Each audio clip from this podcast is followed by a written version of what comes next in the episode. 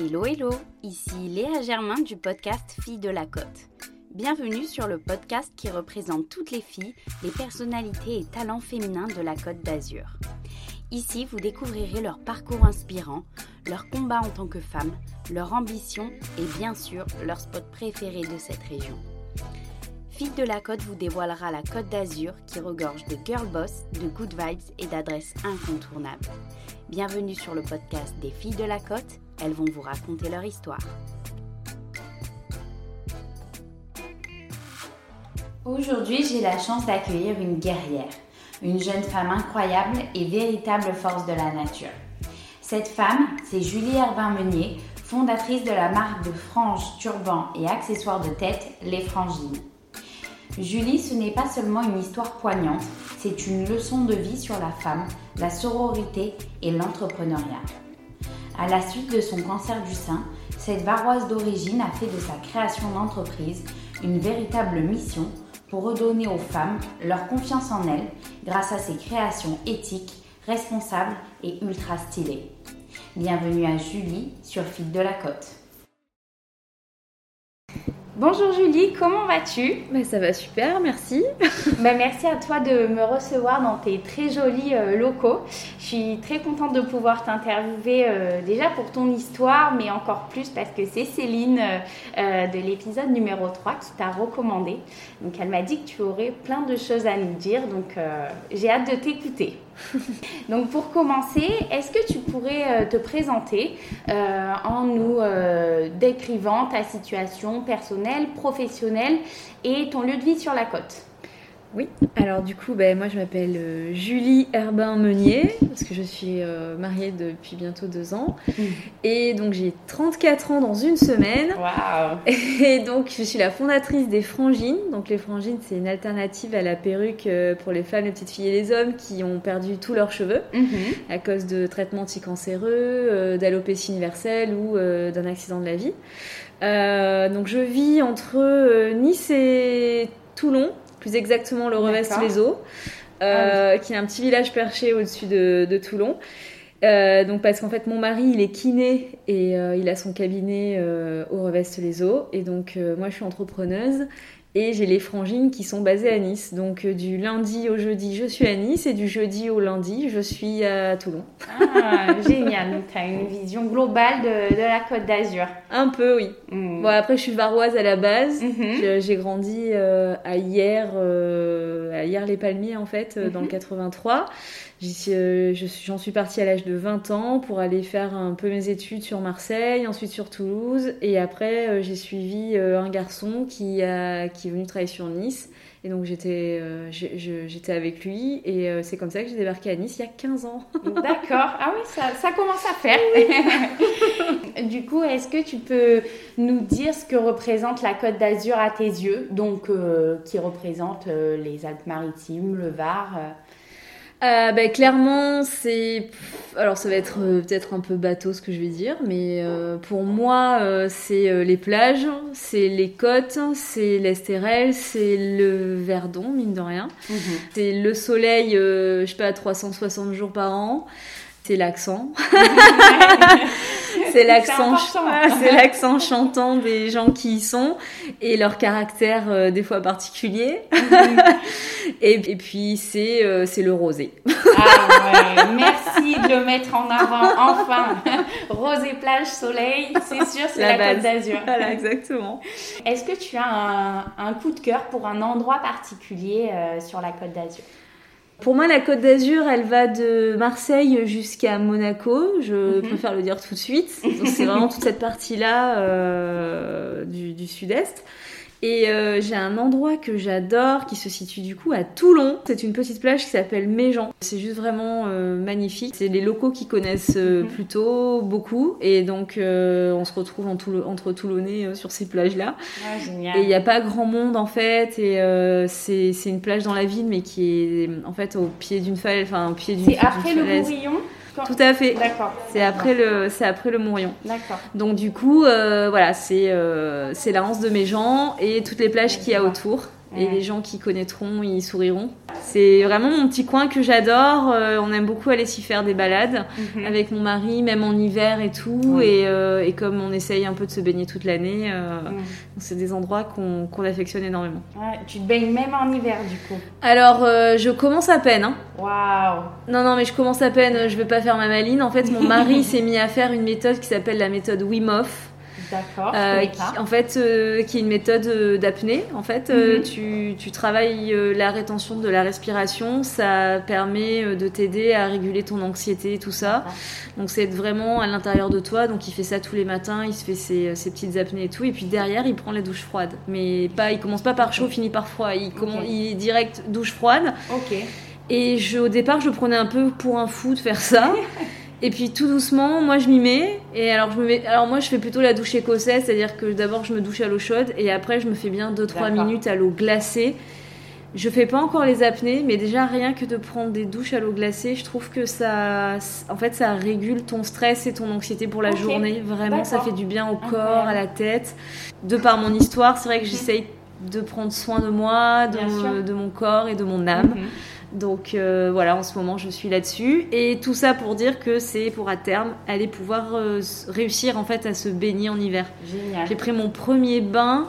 Euh, mon premier bain, je l'ai pris mi-mars cette année. Ah ouais, d'accord. Voilà. une magnifique journée. Bon, l'eau était glacée, mais à force de prendre les douches froides, mhm. on a vachement moins peur de l'eau froide. Et... D'accord. Voilà. Ah ouais. Ok, bon bah peut-être qu'en décembre on verra Julie ah, c'est possible. une fois à mes gens à Toulon.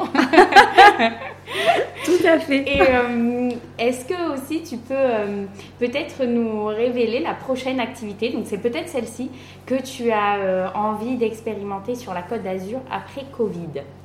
La chose à laquelle je vais me, mettre, donc je n'ai jamais fait, c'est du roller dancing. Waouh, ok. voilà. Et euh, jusqu'à présent, c'était un peu compliqué euh, parce qu'en fait, de trouver quelqu'un pour t'enseigner, et puis on n'avait pas forcément le droit le mhm. week-end et tout de pouvoir aller euh, sur la promenade des Anglais et tout, alors que le revêtement, il est juste parfait ah pour ah, rider. En skate, on se régale à faire des balades en fin de journée l'été, à se faire toute mhm. la prom et tout, c'est trop bien. Et là, j'ai vraiment envie de me mettre, me mettre au roller dancing. Donc en fait, je vais allier mes capacités au skateboard et à la danse pour essayer de me voir comment je m'en sors sur des rollers. Et ça, tu le pratiquerais avec euh, une euh, compagnie particulière J'aimerais bien, ouais. J'aimerais bien trouver. Alors à ce jour, j'ai pas encore trouvé. Là, j'ai trouvé un studio de danse et ce soir, je fais mon, mon, premier cours. D'accord. Euh, donc, je, un studio de danse rue Vernier qui s'appelle Studio K. D'accord. qui fait quand même les cours actuellement parce qu'ils ont une cour extérieure. Ah, super. Ok. À l'école de danse. Donc, ils peuvent quand même faire les cours et sinon, ils vont aussi en faire au parc Chambrun, en plein mhm. air. Donc c'est top. Et euh, je cherchais, en fait, j'avais vraiment, vraiment, vraiment envie de me remettre à la danse pour l'expression mhm. corporelle et tout. Et j'en fais depuis toute petite. Et là, ça fait un petit moment que j'ai dû arrêter de par mes problèmes de santé mhm. et, euh, et après ma vie d'entrepreneuse. Et là, on m'a parlé de ce studio qui est vraiment à 200 mètres du showroom des mhm. Frangines. Donc euh, voilà, ce soir, je vais me remettre, je me remets à la danse. Super. Est-ce que tu peux peut-être nous présenter aussi le bar favori que tu as pour célébrer, ou l'endroit favori que tu as sur la côte pour célébrer des heureux événements? Ah ben clairement, l'endroit où je me suis mariée, en fait, euh, le Lido Beach hier. Ben, je me suis mariée là-bas. Bon, il y avait une tempête euh, de, l'extrême, mhm. donc euh, il y a eu une tornade et tout, mais c'était c'était quand même un beau mariage. Et donc c'était non, c'est marié un 21 septembre. Et c'est vrai qu'on a eu vraiment un sale temps. Et, euh, mais en même temps, enfin, je me suis dit que les éléments, ils étaient avec nous euh, pour célébrer euh, ce, ce, moment juste magique. Et du coup, nos amis étaient. Euh, bah, il n'y a pas eu de gens qui se sont éparpillés dehors, qui sont allés se balader sur la plage ou quoi. Tout le monde était dans une seule et même pièce, à mhm. danser euh, jusqu'au bout de la nuit. C'était trop bien. Il y avait une espèce d'ambiance un peu. conviviale. Franchement, ouais. Mhm. Et l'endroit, le Lido Beach, bon, déjà, euh, on connaît très bien Patricia et Spag, donc, qui ont repris le Lido Beach c'est des amis de mon mari euh, et, ils ont fait les, ils ont fait de ces lieux un endroit magique. Moi, en fait, la plage des Pesquis à hier, c'est la plage de mon enfance. Mhm.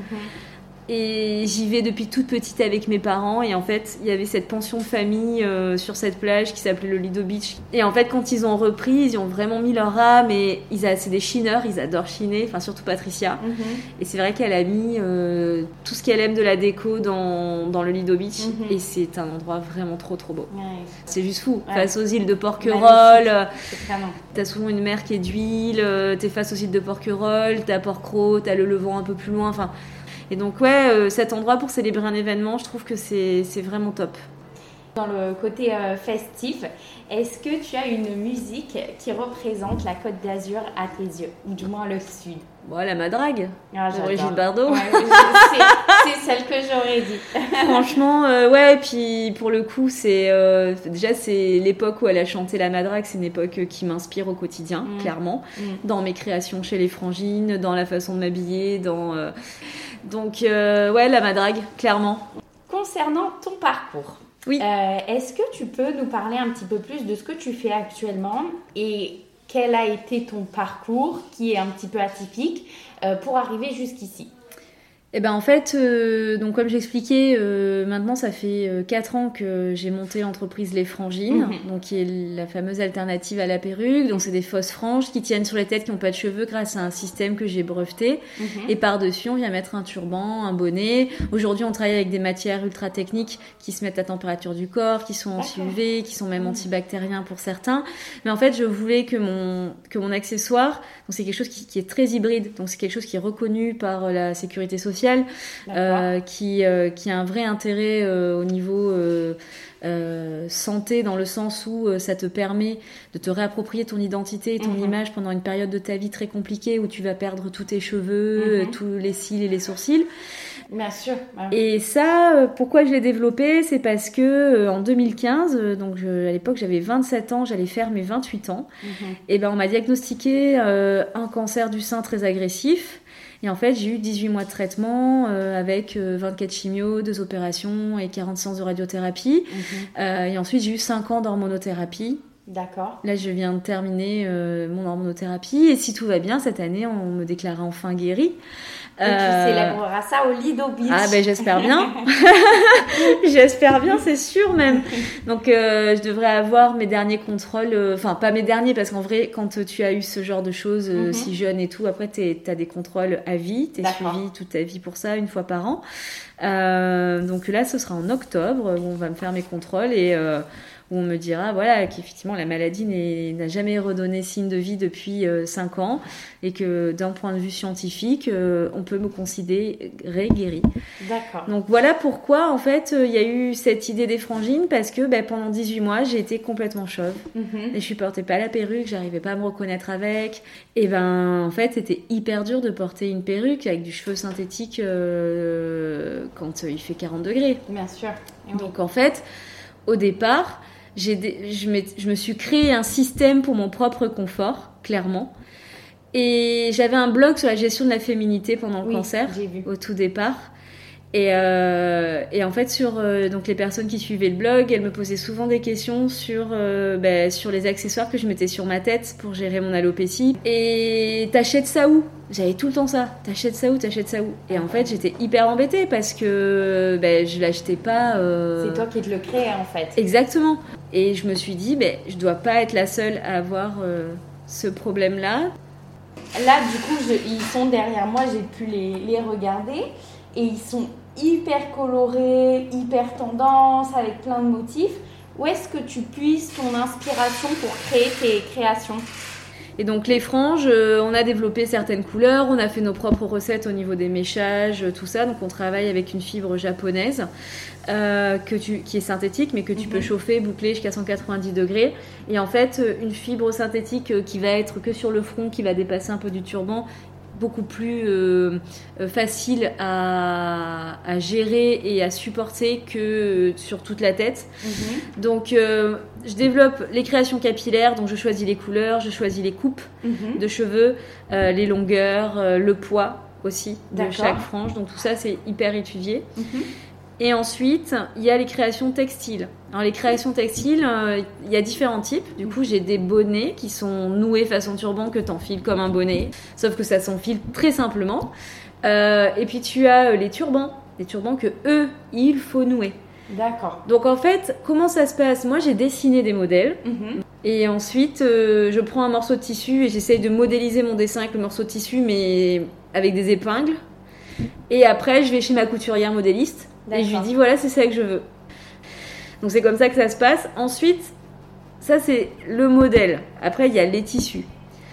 Les tissus, alors moi je suis absolument pas quelqu'un qui s'inspire des tendances. Mes bonnets ils sont plus inspirés de ce que de, de des, tissus en fait que je vais trouver parce qu'en fait je travaille en slow fashion, c'est-à-dire que je ne fais pas produire de matières premières. J'achète que des fins de rouleau de grandes maisons. Mhm. Donc on a des contacts et on a des partenariats en RSE, donc responsabilité euh, sociétale des entreprises, mhm. euh, pour, euh, pour en fait pouvoir racheter des fins de rouleau de stock mhm. dormants. De créateurs et de grandes maisons françaises. Et euh, donc on a réussi à, signer des très beaux partenariats dont malheureusement j'ai pas le droit de parler, mais euh, c'est vraiment des très très beaux partenariats pour avoir des, fins de rouleau de ces maisons-là. Et donc euh, quand il, le problème c'est que quand il y a plus de tissu, il y a plus de tissu. Mais c'est ce qui rend les choses éphémères aussi en fait. Tout à fait. Ce que je souhaite plus que tout quand j'ai une nouvelle cliente qui débarque chez les Frangines, c'est que bah, son bonnet qu'elle a porté pendant sa parenthèse désenchantée d'une maladie contre un cancer, d'une pelade euh, ou d'un accident de la vie, ben, son bonnet, elle puisse continuer à le mettre même dans l'après. Mhm. C'est que les gens, ils se mettent aussi à porter mes créations parce qu'elles sont jolies, stylées et confortables. Et comme ça, peut-être qu'on se retournera de moins en moins sur les gens qui en portent par nécessité. Ce à quoi je repense, c'est ton livre. Oui. Euh, ton livre, en fait, quel a été ton, moteur pour en écrire un En fait, comment ça s'est passé? Écrire un bouquin, euh, ça faisait pas du tout partie de la to-do dans l'immédiat. Peut-être plus tard, mes mémoires, mhm. quand j'allais être âgée, à la retraite, euh, why not? Mais pas, euh, pas là. Pas là, quoi.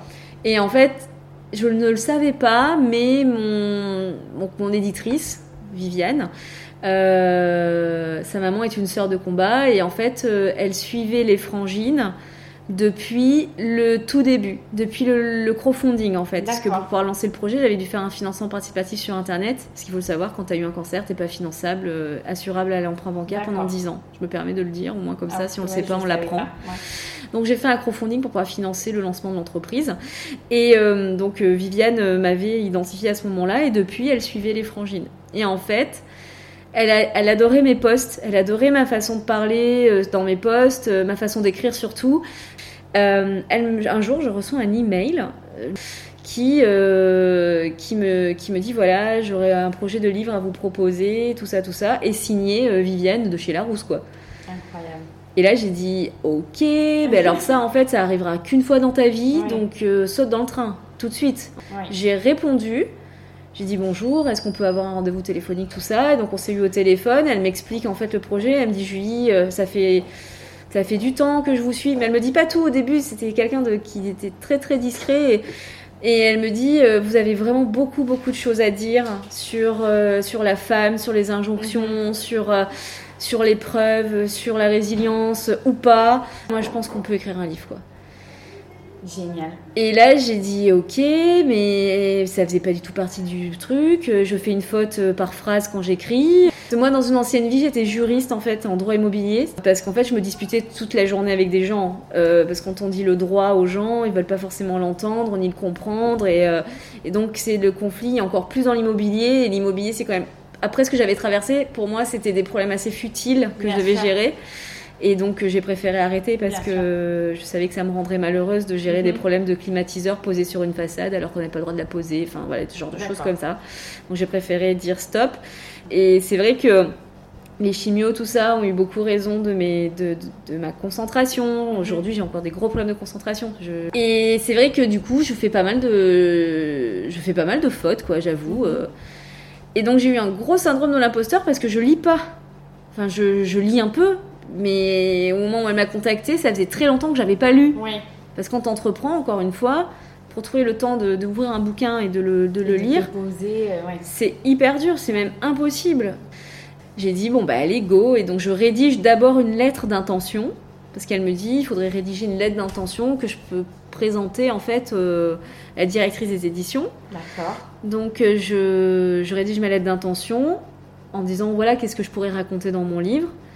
Et suite à cette lettre d'intention, on a découlé un rendez-vous en visio avec euh, la directrice des éditions, avec qui ça a matché tout de suite. Et donc du coup, de ma lettre d'intention, Viviane, avec Viviane, on en a, on en a fait le plan. Mhm. Et ensuite, il a été présenté et ils m'ont dit euh, c'est parti quoi. Et là, j'ai signé avec la rousse. Incroyable. Ah, magnifique. Incroyable. Un beau, beau Mais ça, en fait, c'est les, ça, c'est les belles, euh, c'est les belles surprises de la vie. Mm. C'est ce que je dis beaucoup dans mon bouquin aussi, c'est de dire euh, que bah, la vie, elle est capable du pire comme du meilleur. Ne spoil pas tout, hein, parce que je non, il n'y a pas de souci. Mais qu'en fait, euh, qu'en fait, il y a toujours des ups et des downs. c'est comme ça, et c'est la vie. Et la vie, et quand on dit la vie n'est pas un long fleuve tranquille, c'est vrai. Mm. Elle va t'envoyer, elle va t'envoyer des difficultés, mais elle va t'envoyer aussi beaucoup, beaucoup de bonheur. Mm. Et il faut pas perdre ce cap. Et des fois, quand on vit une épreuve, on a tendance à oublier ça. Donc c'est vrai que ce bouquin, il, est destiné euh, bah, euh, aux personnes malades, aux accompagnants aussi. Euh, aux soignants, comme mm-hmm. ça ils ont aussi le prisme de la personne qui vit ses traitements et tout, mm-hmm. aux personnes qui se posent des questions, aux mm-hmm. curieux de cette fameuse maladie du siècle en fait. Qu'est-ce qui se passe quand on est malade d'un cancer? En fait, c'est quoi le cancer? Donc tout ça, voilà, je l'explique dans le livre, mais sur mon ton à moi. Ben, j'ai hâte de le lire. ça, donne envie. ça fait le lien avec le reste. Tu as beaucoup parlé de la femme et c'est aussi un deuxième aspect euh, qui est mis euh, en avant au sein de ce podcast. Comment toi tu te sens euh, en tant que femme à l'heure actuelle et dans notre société? Alors ça, c'est une bonne question. C'est que, en fait, j'ai toujours eu surtout un, un caractère bien trempé. Oui. C'est-à-dire que j'ai grandi pas toujours, enfin dans la difficulté. Mhm. Euh, j'avais un papa très très très très particulier. Euh, ma mère, elle en a bavé avec lui. Euh, j'ai appris à, savoir voilà montrer les dents quand il le fallait. Mhm. Pour autant, je suis aussi un bisounours à côté. Mhm. Je me suis, pour le coup, jamais senti en dessous d'un homme, clairement pas, mais parce que c'est dans mon caractère. Oui. Ces, questions-là, elles sont venues plus tard. Mhm. On m'a souvent posé la question est-ce que ça a été plus dur en tant que femme pour entreprendre? Alors souvent, je dis ça n'a pas été plus dur en tant que femme, ça a été plus dur en tant que cancéreuse.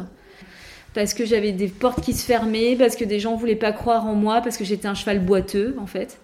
Euh, ah, mais clairement, des fois j'ai. Hein. Ah oui, oui, mais clairement.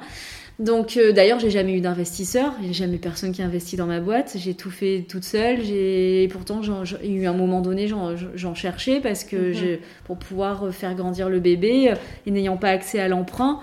Donc euh, mine de rien, je pense que tout se goupille bien et que les choses si elles se font pas, c'est qu'elles doivent pas se faire. Exactement. Et c'est OK. Notre bien le plus précieux, c'est la santé mm. et que tant tant que j'ai la santé, au pire si je me plante, c'est pas grave, je recommence. Bien sûr. Et, ces barrières, c'est nous-mêmes qui nous les mettons parce qu'on, en fait, c'est nous-mêmes qui avons peur. Mais en vrai, et je, je, cite toujours une phrase de Philippe Croison que j'adore, qui est quelqu'un de très inspirant, et c'est un homme qui dit que l'impossible n'existe pas car dans l'impossible il y a possible. Et c'est monsieur, il a eu un accident de la vie, il a perdu ses bras et ses jambes, il a traversé la Manche à la nage. Et quand ce mec, ah, oui. Ah, j'avais vu son, quand ce mec il te dit ça, tu te dis, euh, ben, c'est clair en fait, ouais, clairement. Et, euh, et c'est vraiment une phrase qui me porte. Alors bien sûr, euh, je suis pas un sage ni un bouddhiste ni quoi que ce soit, hein, euh, mais c'est vrai que il y a ce genre de phrase de temps en temps quand ça va pas que je me remémore mm. et où je me dis, écoute, respire deux, secondes, va dormir, ça ira mieux demain, quoi.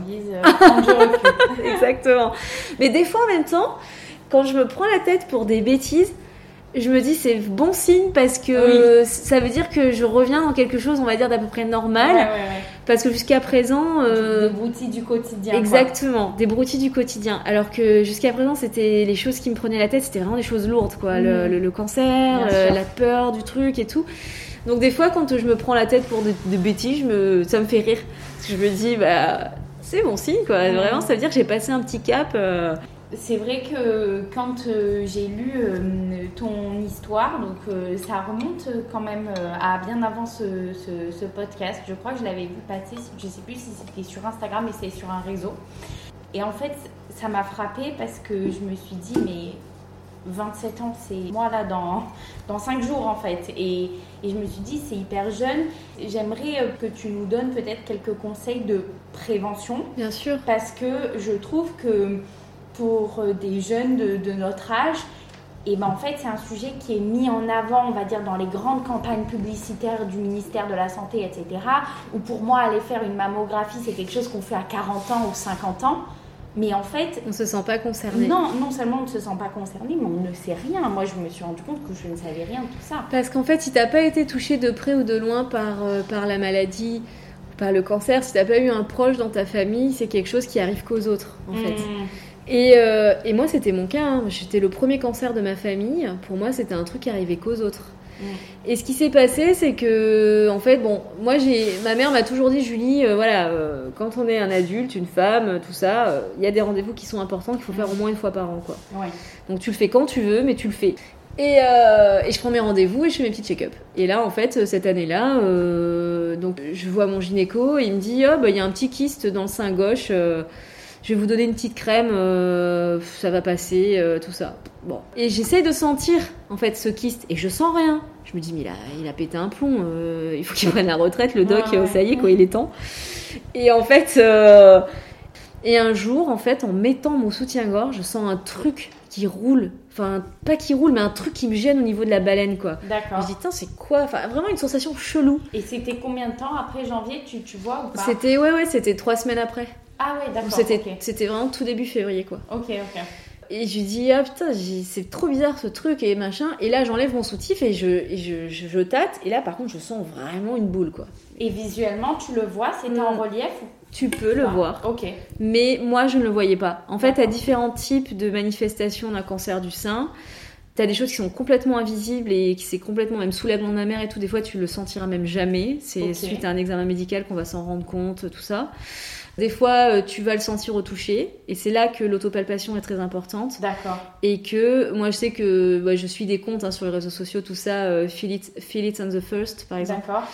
C'est euh, rends-toi compte le premier en fait et euh, du coup c'est tous les premiers du mois ils font des petites campagnes de prévention sur euh, les filles il faut se toucher les boobs. Mais pas que les filles les hommes aussi hein. Oui, bien sûr. clairement les hommes aussi sont concernés par le cancer du sein. Beaucoup moins que les femmes ils représentent 1% mais pour autant moi j'en ai eu rencontré des hommes avec des mastectomies tout ça et c'est un cancer hyper tabou chez l'homme donc les hommes ils se sentent complètement mis euh, à part euh, dans ce type de cancer et c'est super violent pour eux parce qu'ils se disent ouais j'ai un cancer de femme et tout et du coup ça leur met un coup dans leur virilité en plus de Mhm. perdre leur barbe, leur cils, leurs sourcils, enfin toute la pilosité. Ouais. En plus on leur enlève un sein, euh, enfin c'est vraiment dur psychologiquement pour les hommes. Et c'est pour ça que c'est aussi important d'en parler pour le coup pour eux. Mais le moyen mémotechnique c'est de dire voilà tous les premiers de chaque mois Je me touche les seins. Sur internet, on trouve des tutos pour montrer comment on s'autopalpe. D'accord. Et voilà, comme font. euh, Mais par contre, ça c'est très important. Et censé d'aller voir au moins son gynéco une fois par an Ouais. et qui vous touche les seins. Mhm. Voilà, ça c'est pas négociable. Ouais. Et euh, moi, la chance que je fais, mine de rien, le docteur il m'a touché la poitrine, il a senti un petit truc. Et c'est vrai que du coup. euh, Et donc j'ai fait toucher la boule à ma mère et ma mère elle a eu une réaction épidermique. On aurait dit qu'elle s'était piqué le doigt euh, à, à une Ouais. rose quoi. Elle a fait oh là là mais euh, j'aime pas du tout. euh, ça te fait mal Et je lui dis non. Elle me dit en plus ça te fait pas mal Julie, j'aime pas du tout. Retourne voir le docteur. Et en fait elle m'a appelé tous les jours pendant euh, 15 jours et j'ai fini par obtempérer et heureusement. Ma mère, elle m'a donné la vie, elle m'a sauvé la vie. Ouais. Parce qu'en fait, le truc, il avait, euh, il avait, il avait pris 1 cm par semaine. Donc, euh, on est arrivé presque à 6 cm. Ah, c'est énorme. voilà, à la fin. Puis il avait une réponse hormonale très agressive. Donc, il fallait rapidement entamer les traitements. Donc après, tout s'est enchaîné, mais je vais pas te spoiler mon bouquin. En fait, c'est être acteur de sa santé. Ouais. Et Mm. puis en parler, quoi.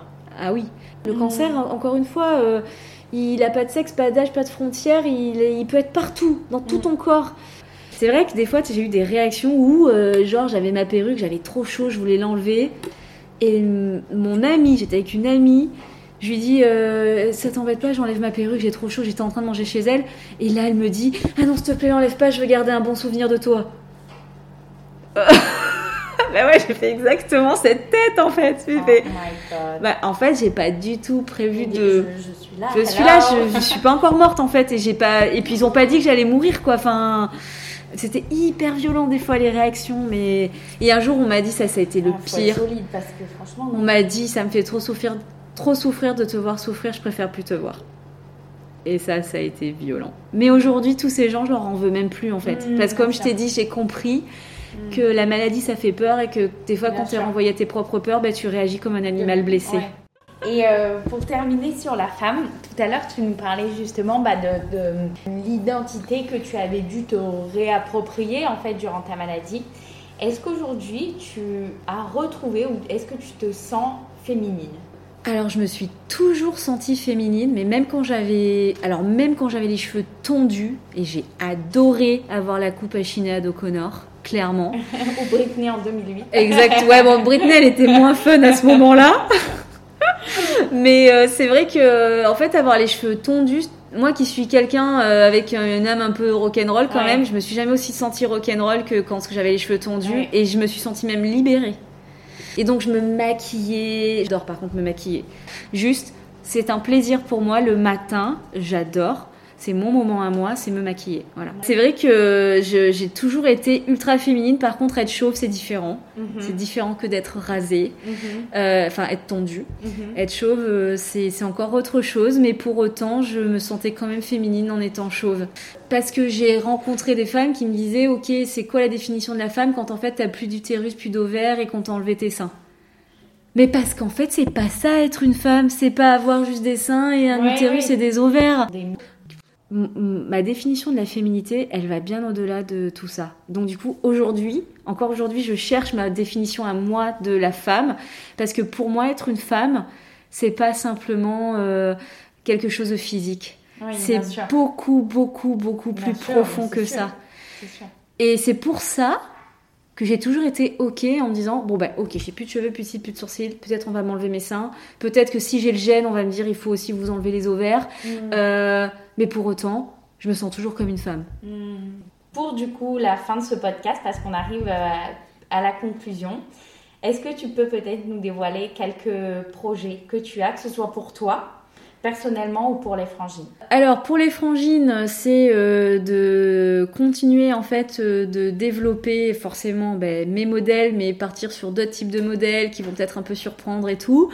Aussi développer un peu plus mes propositions d'un point de vue capillaire, notamment au niveau des couleurs, euh, au niveau des formes, euh, au niveau des longueurs, euh, tout ça. Euh, après, c'est clairement cette année, comme j'ai eu une année 2020 très riche en projets, entre mon partenariat avec la marque euh, GHD, justement sur la prévention contre le Mhm. cancer du sein, avec euh, leur euh, Take Control Mhm. Now, euh, pour laquelle j'avais été, j'ai été l'égérie pendant un an, plus l'écriture du livre, plus le confinement où du coup, en fait, on travaillait tous à distance, mais on voulait absolument que les patients soient livrés. J'ai eu une année très très fatigante et un début d'année là où on a remis une nouvelle logistique en place et tout qui a été assez éprouvante. Là, je veux structurer mon entreprise euh, pour pouvoir aussi me récupérer un peu du temps pour moi. Bien sûr. Ça fait 4 ans maintenant que les frangines existent, ça fait faire 5 ans que je suis en rémission et du coup je n'ai jamais levé la tête du guidon. C'est même pas professionnellement pour moi parce que j'ai fait de ce, de ce travail une mission en vrai. Hmm. On a essayé de me mettre des bâtons dans les roues, on a essayé de, de, de, de, de- de détruire ce projet et pour autant il est toujours là parce qu'en fait je pense qu'on m'a vraiment mis dans une mission de ce projet. Et, euh, et c'est un peu le, le, mon bébé. Mhm. Je sais pas si j'aurai la chance d'être maman, justement à cause euh, Mhm. des traitements de chimio et tout machin, mais je sais que j'ai un enfant déjà, c'est euh, les frangines, Ah, clairement. Donc je lui donne énormément, Mhm. mais je pense que tout comme les mamans, elles oublient pas non plus d'être euh, Bien une sûr. personne à part entière à côté. Donc là, j'aimerais structurer pour pouvoir un peu récupérer des passions à moi, donc euh, le dessin, la, La danse, danse. le skate, euh, le surf, euh, le, me de me mettre au roller dancing, le tatouage, voilà, toutes ces passions-là qui, qui m'animent le matin. Donc ça, c'est les projets à titre pro et perso du coup. J'ai, euh, je n'ai plus du tout de, de, de contraception. Ben, euh, j'avais quand même pendant mes traitements d'hormonothérapie, même s'il y avait très peu de chances que je tombe enceinte, euh, un mois de contraception au cas où pour pas tomber enceinte sous hormonaux. Ben là, comme j'arrêtais hormonaux, ben, j'ai tout enlevé et avec mon mari, on s'est dit que ben, si je tombais enceinte, c'est qu'on devait être parents et si je le tombe pas, c'est qu'on devait pas l'être et c'est ok. On verra, mais si ça vient pas, c'est pas grave. Oui. J'en souffrirai pas pour autant. En fait, c'est euh, ça fait partie d'un C'est une projet. très jolie manière de, de voir les choses, je. Voilà. Et où est-ce qu'on va pouvoir suivre justement tes aventures tes futurs projets, frangines ou perso est-ce que tu peux faire la, promotion de tes aventures Alors les frangines, déjà ça s'écrit avec un J comme Jean et un Y comme Yves, parce que Jean-Yves en fait c'était le petit nom que j'avais donné à ma tumeur, parce que je trouve que le mot tumeur il est horrible. On est d'accord mmh. Il faudrait qu'il le change dans la langue française. Après, il y a plein d'autres mots hein, pour dire tumeur, mais ce mot tumeur, ça va pas du tout. Du coup, je l'avais appelé Jean-Yves. Donc, euh, frangine, ça s'écrit avec euh, J-Y. Donc, les frangines, on les retrouve en ligne, donc mhm. lesfrangines.com. On les retrouve sur Instagram et sur euh, Facebook, donc mhm. at lesfrangines. Et, et, on retrouve aussi chez 240 revendeurs à travers la France, l'Europe, les dom et le Canada désormais. Et puis après, a mon livre, donc euh, À mes sœurs de combat aux éditions Larousse, si on veut en connaître un peu plus euh, sur mon histoire, ma personnalité, le chemin que j'ai parcouru.